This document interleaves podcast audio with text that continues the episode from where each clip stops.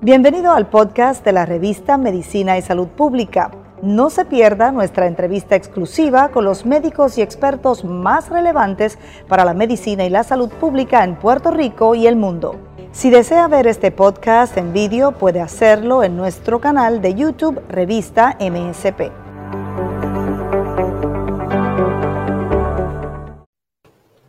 Gracias por conectarse una vez más con nosotros en MSP, en esta redacción. Estamos complacidos de llevar a ustedes información vital en materia de salud, de ciencia, hablar temas eh, contundentes y por supuesto de la mano de expertos para que usted también comparta esta información con sus allegados, con sus familiares, con cualquier persona que pueda estar necesitando este tema que vamos a hablar hoy, muy, muy importante y es la psicología clínica y el manejo de las adicciones. Las adicciones pues han estado presentes pues a lo largo de toda la historia de la humanidad, pero es justamente en los últimos años cuando sus efectos sobre los que las personas que consumen pues han provocado una mayor eh, atención por parte de la población y por supuesto de los profesionales de la salud.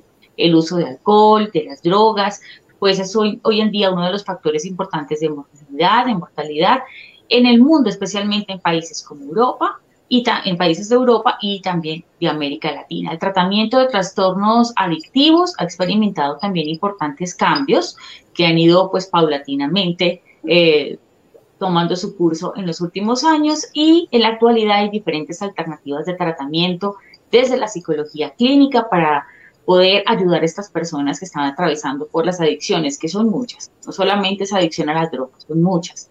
Y aquellos problemas también, pues, uso derivado de sustancias psicoactivas, entre otras, alcohol. Y por supuesto, para hablar de este tema tan importante, vamos a darle la bienvenida a nuestro invitado de hoy para que nos haga un panorama, nos adentre un poco en este tema y nos aclare muchas dudas.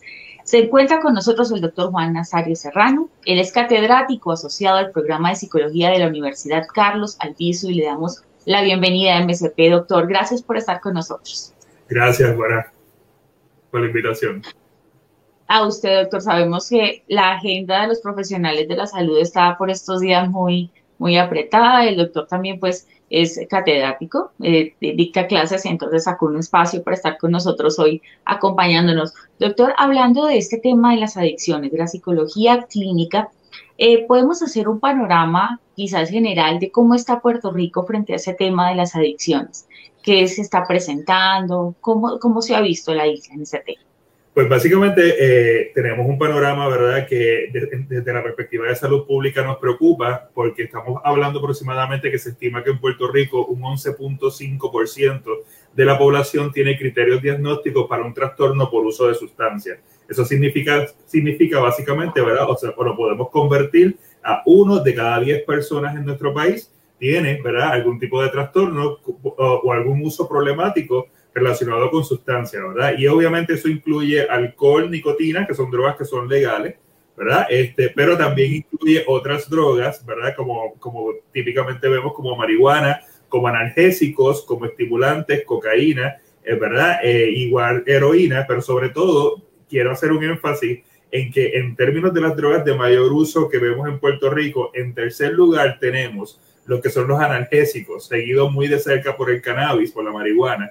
Y eso nos pone en una situación de mayor vulnerabilidad y de mayor riesgo, ¿verdad? En términos de lo que son los analgésicos, porque estamos hablando de opioides y opiáceos, básicamente, ¿verdad? Que desde lo que es la heroína, que es la droga típicamente que puede, se puede conseguir en la calle, pero también desde el uso de medicamentos eh, que son opioides opiáceos, ¿verdad? Que, que son, están dirigidos para lo, lo que conocemos, eh, para manejar el dolor, por ejemplo, crónico, etcétera. Así que se está viendo era un alza consistente en el uso de estos medicamentos combinado con otras drogas también dentro de todo esto. Así que evidentemente, ¿verdad? Es un panorama fuerte. Por ejemplo, en términos del uso de alcohol, se establece básicamente un 5.3% de personas en Puerto Rico tienen criterios diagnósticos para lo que es un trastorno por uso de alcohol, ¿verdad? Igual para el uso de nicotina, básicamente un 4% de personas tienen un trastorno por uso de nicotina. Y en términos de otras drogas, que están fuera de lo que es el alcohol, eh, la, nicotina que habíamos hablado, ahí estamos,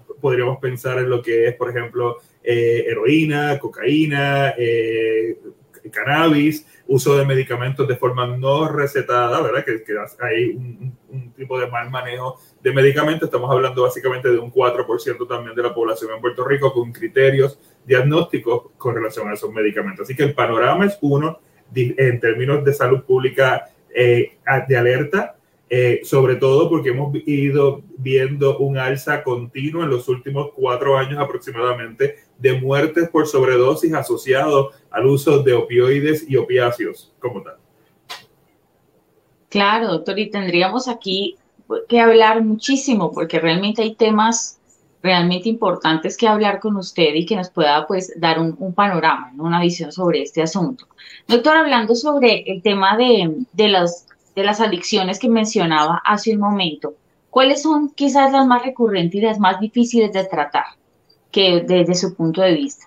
¿Cuáles podrían ser? Bueno, eh, eh, hay dos preguntas de lo que me haces en términos de las más recurrentes, basado en los estudios que se han hecho en, Puerto Rico. Estamos hablando de alcohol, nicotina y analgésico. Son las tres drogas que más típicamente se utilizan, ¿verdad? Seguido obviamente por marihuana, seguido por estimulantes eh, y seguido por tranquilizantes eh, como tal, llegando hasta cocaína. son las drogas de mayor uso, por ejemplo, en Puerto Rico, ¿verdad? En términos de las drogas, en términos de ser mayor, de, de, la dificultad en términos de manejo, bueno, la realidad es que todas las sustancias tienen sus peculiaridades y son, ¿verdad? Y, requiere la, la, intervención de un equipo multidisciplinario para poder ayudar a este paciente a que pueda lograr un proceso de recuperación que es, que es posible, ¿verdad? Y que definitivamente se puede. Así que todas las drogas tienen su, su, sus elementos de características que hace que sean ¿verdad? Un poco más fuerte o un poco eh, más fácil si queremos verla de esa perspectiva, ¿verdad? Pero, por ejemplo,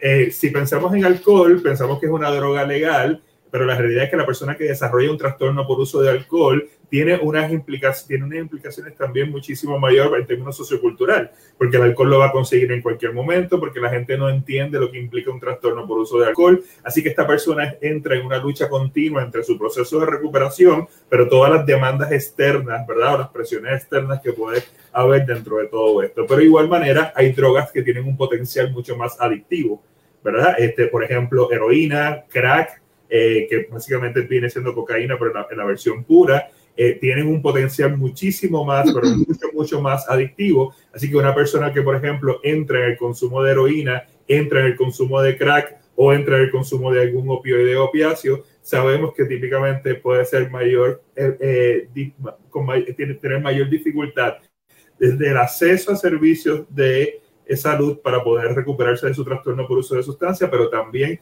¿verdad? en ese proceso de recuperación. Sin embargo, ¿verdad? y esto es importante que quede claro, eh, no implica que una persona con un trastorno por uso de sustancia no pueda salir ¿verdad? y recuperarse del uso de la sustancia. Si se puede, si hay estadísticas increíbles de personas que se han recuperado, ahora tenemos que entender que estamos hablando de una enfermedad crónica, ¿verdad? Eh, y que como enfermedad crónica la tengo y la voy a controlar durante toda mi vida. Doctor, qué importante lo que acaba de decir, porque eso me lleva a preguntarle eh, bueno, hacerle dos preguntas en una básicamente. ¿Qué pasa por la mente de una persona para convertirse en adicto? Digamos, ¿qué, qué sucede? Porque una persona llega a la adicción para tener pues claro qué puede estar pasando por la mente de esa persona y dos, eh, preguntarle también en, en, ese caso, cuando ya, ya son adictos, eh, digamos, la persona es consciente que puede salir de eso ¿Y cuál es la diferencia también? Pues entre dependencia física y una adicción. La gente no es consciente de que puede llegar a ser una enfermedad. ¿Lo es o no? Sí, ¿verdad? Vamos, voy a trabajar todas las, las tres preguntas que hiciste. Las voy a, sí, son tres realmente. en primer lugar, lo último, que lo último que mencionas, si es una enfermedad, es una enfermedad, está categorizada de esa manera. Es una enfermedad crónica que afecta al cerebro, que tiene unas repercusiones psicológicas, fisiológicas, conductuales. Así que eso es importante, ¿verdad? Que la gente lo pueda entender. ¿Y por qué es crónica? Porque una vez yo desarrollo el trastorno por uso de adicción, y, y en este caso, muy respetuosamente voy a hacer un switch de la palabra adicto en términos de que no es una palabra correcta en términos de utilizarlo, porque es un, término peyorativo, ¿verdad? Y, puede, y, y mantiene la cuestión de estigma. Así que hablamos de consumidores, por ejemplo, de sustancias o de usuarios de sustancias, en este caso, ¿verdad? Para que esa persona eh, eh, se mueva en términos de lo que es el trastorno por, por uso de sustancias, pues claramente, ¿verdad? Eh, está en ese proceso donde ahí pueden haber múltiples factores, desde factores genéticos hereditarios, y es importante ¿verdad? que lo podamos tomar en consideración porque la literatura científica es amplia en establecer que básicamente casi un 50% de las personas que desarrollan un trastorno por uso de adicción ¿verdad? Eh, viene porque hay un factor genético hereditario donde en su familia ha corrido, ¿verdad? Eh, algún tipo de adicción, eh, algún tipo de sustancias particulares, ¿verdad? Pero por sí solo, la parte genética herencia no por sí solo desarrolla en un individuo un trastorno por uso de sustancias. Se tienen que dar múltiples elementos, ¿verdad? Dentro de la existencia o la vida de una persona que hace que cuando llegue ese momento de donde se enfrenta por primera vez al consumo de sustancias, la persona no pueda, ¿verdad?, eh, obtener la capacidad de poder rehusar el uso de sustancias eh, y no entrar, ¿verdad?, en ese primer contacto con la droga que lo pone en un, aspecto de vulnerabilidad. Factores como cuáles? Bueno, factores ambientales, por ejemplo, eh, en términos de eh, voy a, primero voy a, perdón, a factores individuales en términos, por ejemplo, de baja autoestima, de no destrezas adecuadas para la solución de problemas, para la toma de decisiones, experiencias tempranas de eh, negligencia, de maltrato, eh, trauma, está muy asociado y muy correlacionado de personas que han tenido, ¿verdad? O han entrado al consumo de sustancias por experiencias de trauma, ya sea de maltrato, ¿verdad? abuso o inclusive este abuso sexual y el desarrollo en el futuro, ¿verdad? A, más temprano hay un, el inicio del uso de sustancia, hay mayor vulnerabilidad y mayor riesgo a que se desarrolle un trastorno por, uso de sustancia y otras condiciones de salud mental en adición, ¿verdad? Así que estamos hablando que no solamente es con, el, con un trastorno por uso de sustancias, sino también con otras condiciones, ¿verdad? De salud, como puede ser depresión, como puede ser eh, trastornos psicóticos u otras condiciones particulares dentro de todo esto, ¿verdad?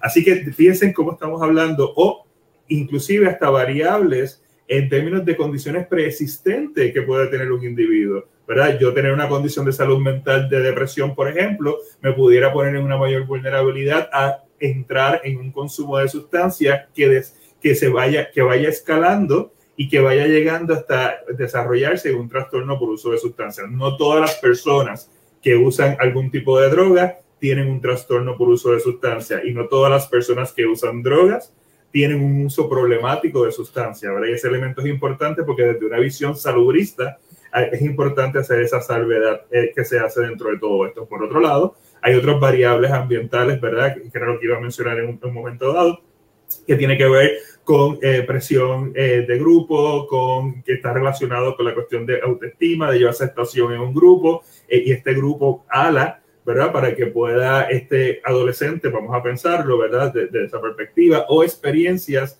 que yo voy teniendo en la vida que de alguna manera me va moldeando y me va llevando dentro de todo esto. Y por otro lado, también es importante establecer que la droga en sí que se utilice, eh, y la ruta de, eh, de, transportación de esa droga hacia mi cuerpo también influye en el desarrollo de un trastorno por uso de sustancias. Así que como vemos, no hay un solo factor, son múltiples factores que, ¿verdad? Y una de las cosas que yo le enseño mucho a mis estudiantes es que no hay, una persona no toma una, de, yo no decido, ¿verdad? Utilizar la droga sí o no, eh, tan categóricamente de esa manera hay un equipaje en mi vida, en mi historia de vida, que me lleva posiblemente que cuando se dé esa, esa experiencia, yo no pueda poder, no tengo el factor protectivo para poder decir no dentro de todo esto, ¿verdad? Contestando tu tercera pregunta ahora, con relación, ¿verdad? A cómo se llega al consumo, a, desarrollar un trastorno ¿Cómo de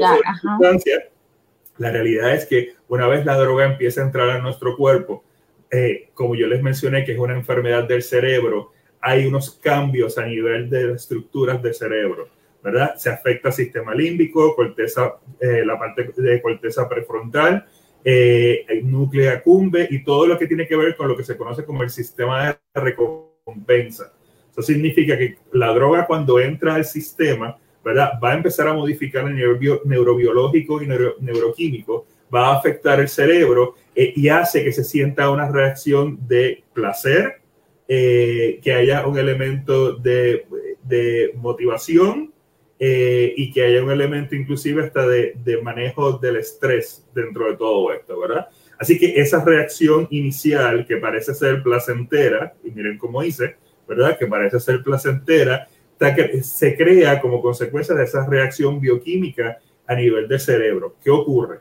Que la persona, eh, como fue una reacción que fue aparentemente placentera por conducta humana, eh, se tiende a repetir en la medida que yo vuelvo a repetir esa, esa, esa conducta, sigo experimentando mayores cambios a nivel de estructuras de cerebro, eh, sigo experimentando, ¿verdad? Esta sensación de, de eh, funcionalidad o de placer, ¿verdad? Eh, sin embargo, hay un concepto que se conoce como tolerancia.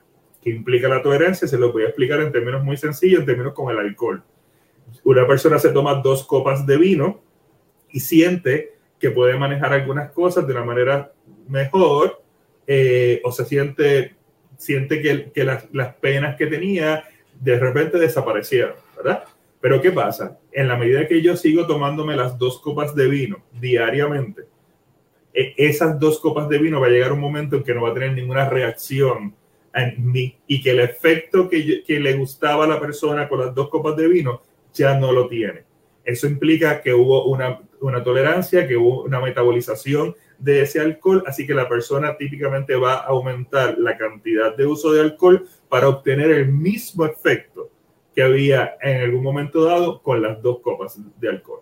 Así que de repente vemos que en términos, de hecho, hasta la misma definición de lo que implica una adicción, un trastorno por uso de sustancia, implica que es progresivo. Así que la persona va a ir aumentando, va a ir aumentando su consumo de sustancia para poder obtener el mismo efecto que, que tenía al principio del consumo de la sustancia. ¿Qué ocasiona esto? Que el cuerpo se vaya adaptando a la sustancia, que el cuerpo vaya metabolizando la sustancia y que el cuerpo necesite esa sustancia porque en el momento que no la tiene se desarrolla lo que se conoce como unos síntomas de retirada.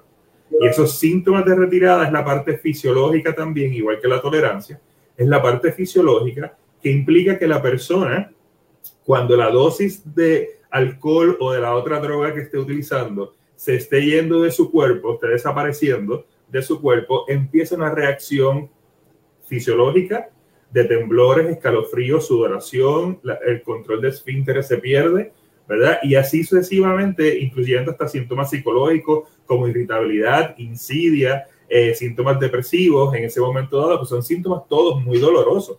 Así que la persona necesita volver a utilizar la sustancia e inmediatamente que utiliza la sustancia, los síntomas de retirada desaparecen. ¿verdad? Y esos elementos es lo que implica, o lo que se conocía anteriormente, ¿verdad? Desde antes del 2013 para acá, se conocía como el elemento de dependencia a una sustancia. Ya ese concepto de dependencia a nivel clínico no lo utilizamos, utilizamos más un trastorno, el concepto de trastorno por uso de sustancia y lo categorizamos entre leve hasta severo dentro de todo esto. Perfecto. Doctor, muy claro, ¿no? Y, es importante que la gente entienda eso. Es importante que la gente comprenda lo que pasa por la mente de una persona que, que vive, que usted lo ha aclarado, prácticamente es una enfermedad y es una enfermedad del cerebro. Entonces, eh, que eso también sea parte de, de, de, digamos que la base para poder atender a una persona. Hablando de eso, doctor, adentrándonos en el tema de tratamiento y dirá que le pregunto muchas cosas en un, en un solo segmento, pero hablando del tratamiento, ¿cómo escogen el que es correcto? ¿Cuánto puede durar ese tratamiento? Y pues también con respecto al tema del tratamiento, ¿cómo garantizar que un paciente continúe en su tratamiento y no se vaya? Ok, excelentes preguntas, ¿verdad? Debería apuntarlas por ahí antes que se me olviden, pero vamos. Yo le recuerdo. Eh, gracias. Sobre los eh, tratamientos, ¿cómo los de cómo seleccionamos un tratamiento. Primero, la gente tiene que entender que los tratamientos son basados en la evidencia científica. Y eso es lo más importante de todas las cosas dentro de todo esto. Usted debe de buscar un, un lugar donde el tratamiento, primero, sea digno, respete la dignidad del ser humano, porque esa persona que tiene un trastorno por uso de sustancias es un ser humano que necesita un trato, que necesita un trato digno, ¿verdad? Eh, y que no se viole eh, su dignidad y que, sea, que haya justicia social. Así que eso implica desde la mirada de que el tratamiento tiene que ser basado en evidencia científica. Así que cuando una persona que identifica que tengo una condición de uso problemático de sustancia o tengo un familiar que tiene una condición de uso problemático de sustancia, en primer lugar debe buscar ayuda con su profesional de salud, puede ser con su mismo médico, inicialmente dejarle saber lo que está ocurriendo para que lo pueda referir a un especialista dentro del consumo de sustancias. Una vez es evaluado por un especialista o por un grupo de especialistas, y mi recomendación siempre es que para los trastornos por uso de sustancias debe, debe ser un equipo multidisciplinario que atienda, espera que pueda evaluar el paciente porque los trastornos por uso de sustancias afectan muchas dimensiones de lo que yo soy como ser humano y como persona. Así que ahí entra el psicólogo clínico, ahí entra el consejero en abuso de sustancias, ahí entra un trabajador social, entra un eh, educador en salud, médico, ¿verdad? Para poder evaluar todas las dimensiones que se afectan dentro de todo eso. Una vez evaluamos, empezamos a evaluar el paciente, ¿qué determina el nivel de cuidado que requiere el paciente? ¿verdad? Va a depender del tipo de sustancia que pueda estar utilizando, va a depender de la cantidad de sustancias que esté utilizando, ¿verdad? Va a depender de los factores de riesgo asociados a su consumo de sustancias que esté teniendo el paciente, ¿verdad? Eh, eh, así que hacemos toda esta exploración, miramos desde todas esas perspectivas y entonces determinamos el nivel de tratamiento que puede ser, que va a depender desde un nivel ambulatorio, ¿verdad? Donde la persona va diariamente a su equipo, eh, perdón, va cada cierto tiempo a su equipo clínico, hasta niveles, ¿verdad? Donde puede haber lo que se conoce como tratamiento asistido por medicación, que son tratamientos basados en la evidencia científica, donde se utilizan medicamentos que, están, que han evidenciado científicamente que son efectivos para empezar a bajar, por ejemplo, el uso de eh, metadona o el uso de buprenorfina para poder manejar pacientes que utilizan heroína o cualquier algún tipo de opioides o, opiáceos, ¿verdad? Eh, como tal. Así que tenemos que dar esa mirada eh, para poder clasificar al paciente eh, hacia dónde debe de ser, siempre siguiendo la guía que el tratamiento debe ser de lo menos restrictivo a lo más restrictivo, ¿verdad? Pero, por ejemplo, hay pacientes que en, en términos del consumo de sustancias es tan alto y que la cantidad de sustancias que utilizan son tantas y que esto ha generado tantas situaciones, incluyendo situaciones de salud mental, que posiblemente esa persona pudiera estar, eh, eh, eh, pudiera estar en una situación de crisis y requeriríamos posiblemente hospitalizar a ese paciente para que haga un proceso de retirada asistida con medicamentos de la sustancia y a su vez se esté atendiendo simultáneamente las condiciones de salud mental u otras condiciones que pueda tener el paciente por el riesgo que hay en ese paciente. Y por otro lado, tenemos que tomar en consideración también la etapa que se encuentra esa persona en términos del cambio a moverse de un proceso de consumo de sustancia a una etapa, ¿verdad?, de acción eh, y, de, y de lograr mantenimiento en un programa o en diferentes programas, ¿verdad?, de, de sustancias, porque hay, y hay una inmensa cantidad de, de modalidades, ¿verdad?, desde ambulatorio, desde retiradas asistidas, como le mencioné, que pueden ser hospital, eh, eh, hospitalizados por 10 días aproximadamente. Eh, by the way, este que acabo de decir ahora de retirada asistida no se considera tratamiento, se considera pretratamiento.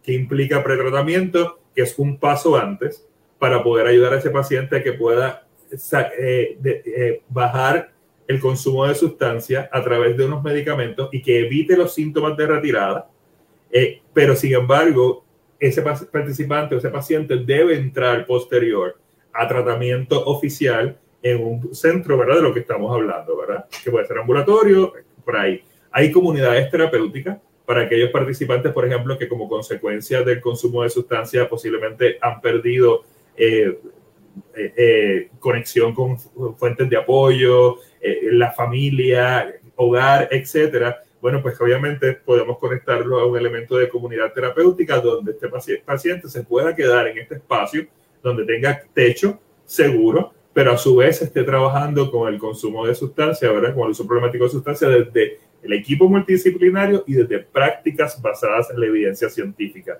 que van desde el elemento psicológico, como yo como psicólogo clínico, ¿verdad? Donde aplico estrategias y técnicas terapéuticas que han sido validadas por la evidencia científica, desde modelos cognitivo-conductual, modelos de, por ejemplo, dialéctica eh, conductual, etcétera, hasta elementos de tratamientos asistidos por medicación, como habíamos hablado, para eh, eh, consumidores de opioides y opiáceos. Y inclusive, perdón, desde elementos de reducción de riesgo eh, en aquellos participantes que no necesariamente están dejando el consumo de sustancias, pero yo le enseño a cómo hacer un consumo adecuado eh, y que minimice los riesgos que están asociados al consumo de sustancias, que minimice el riesgo de sobredosis, que minimice el riesgo de contagio de infecciones como VIH, hepatitis u otras condiciones, ¿verdad? Infectocontagiosas y así a su vez, ¿verdad? Con una serie de otros elementos particulares. Doctor, y justamente pues para que permanezcan en ese tratamiento y digamos no, no tomen la decisión de, de salirse, ¿cómo, ¿cómo debe ser también el acompañamiento de la familia? ¿Qué importancia juega la familia en estos casos? Pues mira, tú has mencionado un elemento muy importante porque la evidencia científica habla y apunta que mientras más se pueda integrar la familia al tratamiento de la persona que tiene un problema de uso de sustancias, ¿verdad? Eso puede ayudar a garantizar mayor éxito dentro De, este proceso. Primero porque la familia va a entender lo que está ocurriendo con el familiar, ¿verdad? Y no refuerzan conductas malas adaptativas o no ponen en mayor vulnerabilidad a este participante por las dinámicas que puedan darse dentro de todo esto. Y segundo, porque evidentemente se restablecen las relaciones de apoyo, ¿verdad? Eh, y, de acompañamiento, como muy bien mencionado. Ahora, sin embargo, siempre es importante que el equipo clínico evalúe las cómo están esas relaciones de familia, cuán laceradas pudieran estar esas relaciones de familia, si hay elementos de peligrosidad dentro de todo eso para poder decidir si hace ¿verdad? la integración de la familia en ese preciso momento o primero se trabaja en unos, una,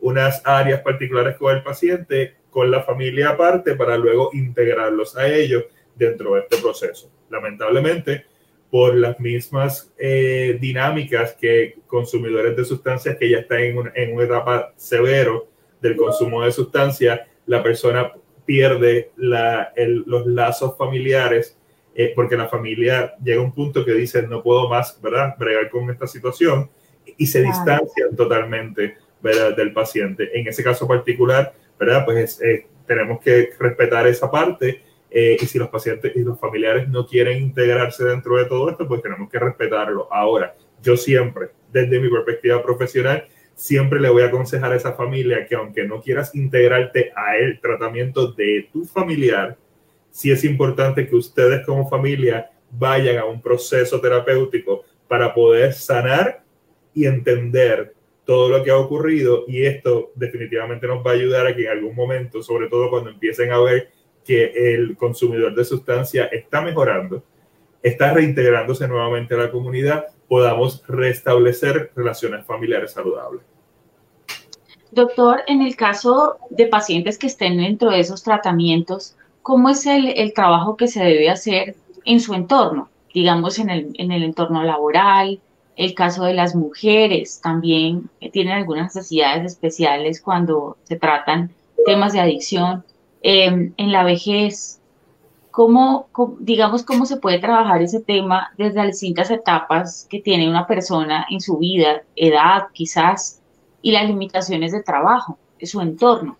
Pues la realidad es que trae una, una, pregunta muy interesante porque lo que, lo que nos lleva es a mirar la interseccionalidad con relación al consumo de sustancias. El consumo de sustancias se da en, en todas las clases sociales, se da en todos los aspectos de diversidad en género, en orientaciones sexuales, en etapas de la adultez eh, mayor, en la adolescencia, etc.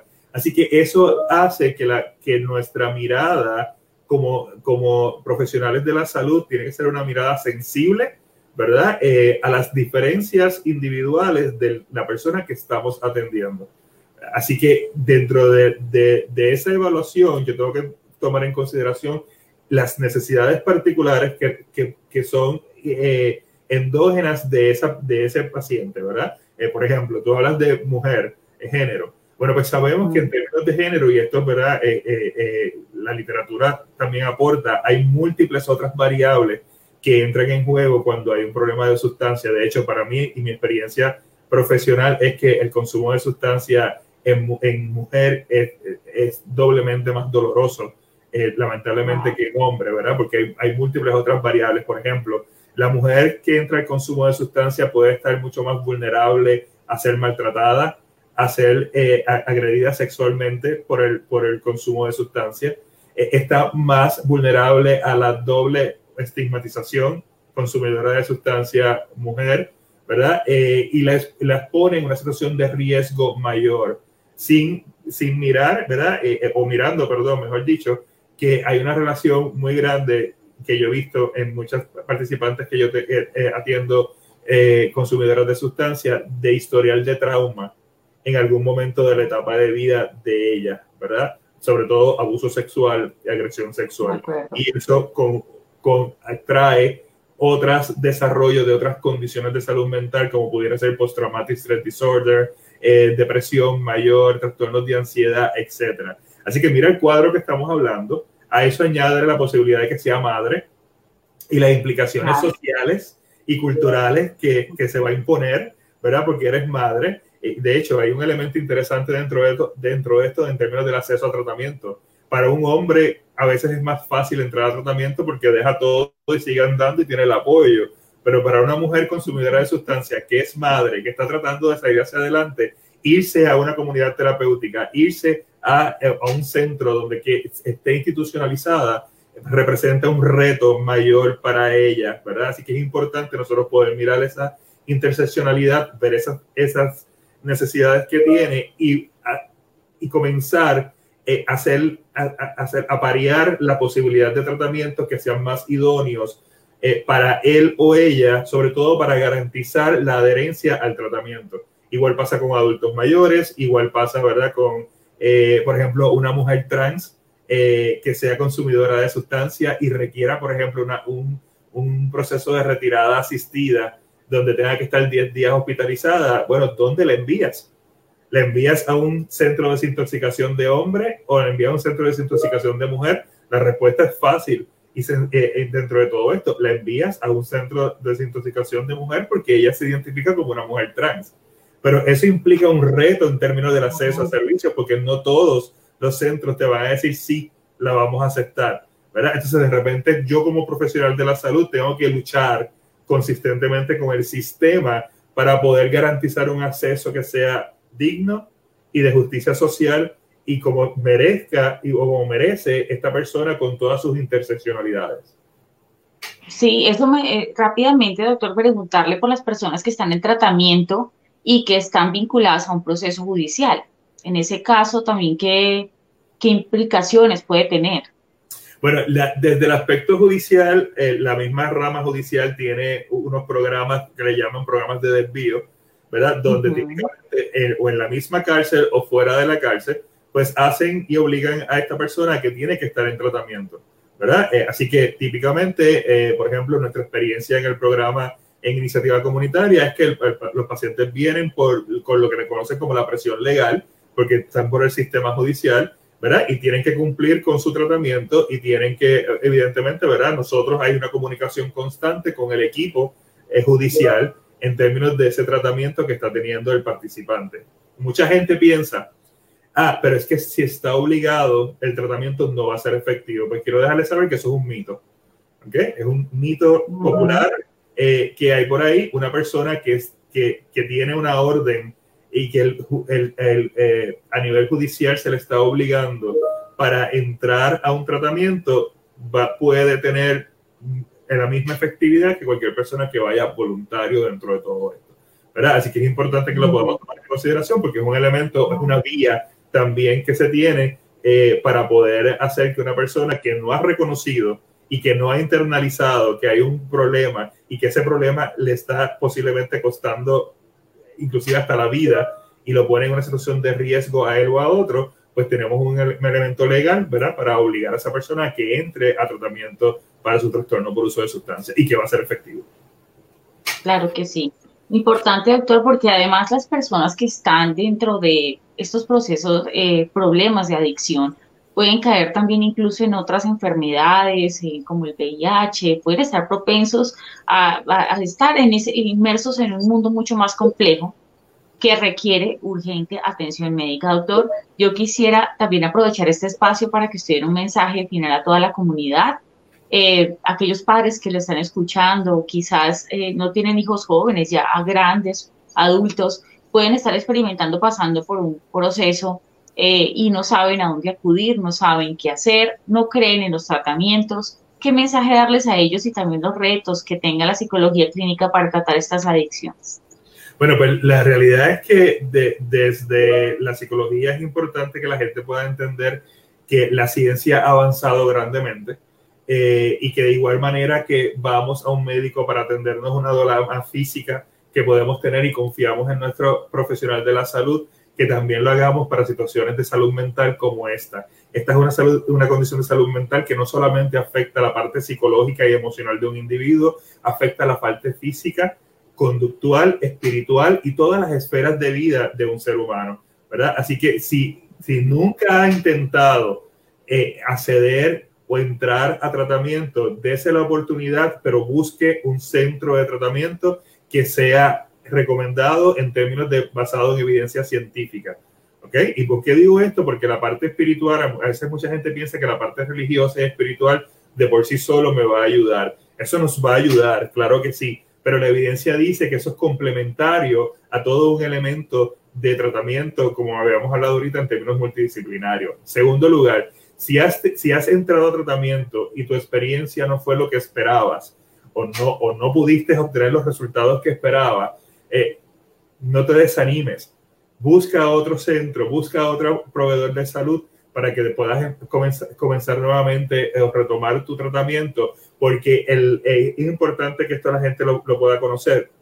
En mi proceso de recuperación, yo puedo tener recurrencias nuevamente del consumo de sustancias, igual que lo tiene un paciente asmático, un paciente con hipertensión, un paciente con diabetes, porque por eso esto se compara con una condición crónica. Recaídas.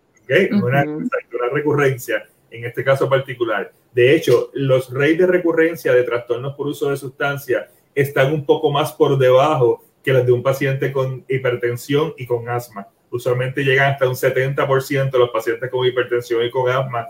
En términos de recurrencia, a nivel de trastorno por uso de sustancias, estamos hablando entre un 40 a un 60% aproximado. Así que si, si, si la persona tuvo una recurrencia o ha tenido varias recurrencias, es importante entender que mi proceso de recuperación puede implicar esas recurrencias, pero eso no significa que el tratamiento no ha sido efectivo. Eso no significa que no has podido manejar tu, tu consumo de sustancias. Eso significa que tenemos que conectarnos nuevamente con el proceso terapéutico, evaluar las cosas que ocurrieron en aquel momento, identificar qué factores ¿verdad? Posiblemente ocasionaron esa recurrencia y aprender las estrategias y técnicas desde la psicología, desde la medicina, desde el trabajo social, ¿verdad? Desde la consejería en abuso de sustancias, porque tenemos tratamientos que han dado efectividad y tenemos historias, grandes historias de éxito de personas que se han podido recuperar y se han reintegrado a la comunidad de una manera exitosa